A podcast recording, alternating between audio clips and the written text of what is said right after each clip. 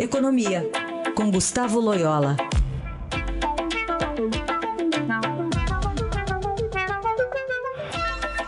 Oi, Loyola, bom dia. Bom dia. Bom, em alta há cinco pregões, o dólar à vista subiu ontem 2,13%, superou a barreira dos R$ reais pela primeira vez em dois anos e meio. A gente falava é, dessa barreira lá na época do impeachment, né? E a escalada foi alimentada pela pesquisa eh, que apontou dificuldades do candidato Geraldo Alckmin em avançar com a maior possibilidade de segundo turno entre Jair Bolsonaro e o candidato do PT, segundo eh, essa, essa pesquisa que foi eh, repercutida ontem, e hoje tem outra.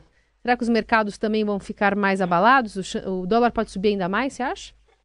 Bom, é, tudo é possível, né? Mas eu pessoalmente acho que depois de um dia de muita alta assim, é provável que haja alguma acomodação, né? Até até porque essa pesquisa divulgada hoje, ontem, no final do dia, é, é um pouquinho melhor para o Alckmin do que a anterior. Né?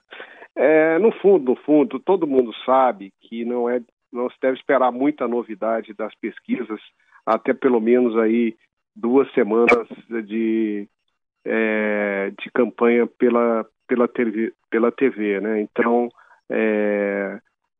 vamos dizer, os números não saem muito do lugar, mas o mercado fica com essa, com essa é, dificuldade aí de, de estabelecer uma, um cenário é, para o pós-eleição, né? E, de fato, há uma desconfiança generalizada em relação à maioria dos candidatos, do ponto de vista de gestão, é, não apenas da política, mas também da economia. E o Geraldo Alckmin é um dos poucos que detém essa confiança. Então, quando realmente os números deles não crescem, o mercado tem essa volatilidade.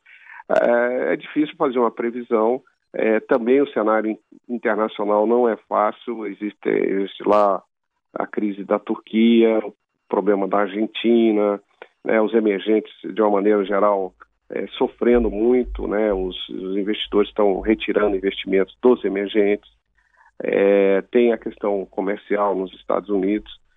É, então, assim, são vários uh, fatores que convergem é, para um mercado de câmbio extremamente nervoso e assim que ficará nos próximos meses. Eu acho que é, vai haver altos e baixos na moeda estrangeira, mas, é, vamos dizer, enquanto não houver uma melhor definição do cenário doméstico, é, a situação permanece como está. Né?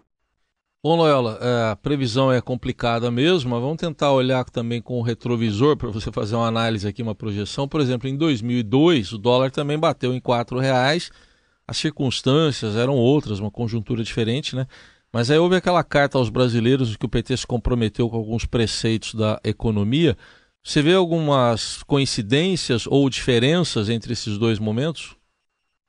Bom, existem, né, quer dizer, a coincidência é exatamente a questão da incerteza sobre a, a política econômica, né? Naquele momento, em, é, em 2002, o que se tinha era, é, era uma, uma vamos dizer assim, um, um conteúdo programático do PT na economia muito negativo, né? E que, é, enfim, na medida que houve as pesquisas indicavam aumento de chance de eleição do Lula, evidentemente o mercado é, ficou temeroso da implementação desse programa. Então, a Carta dos Brasileiros veio como uma, é, como uma mudança realmente de posição é, do candidato que se destacava nas pesquisas. Né? Então, isso contribuiu para acalmar um pouco mais é, as coisas. Esse ano, quer dizer, tem essa incerteza também, é, mas não se espera a Carta dos Brasileiros do lado do PT, então há um grande receio de que é, se o, o, PT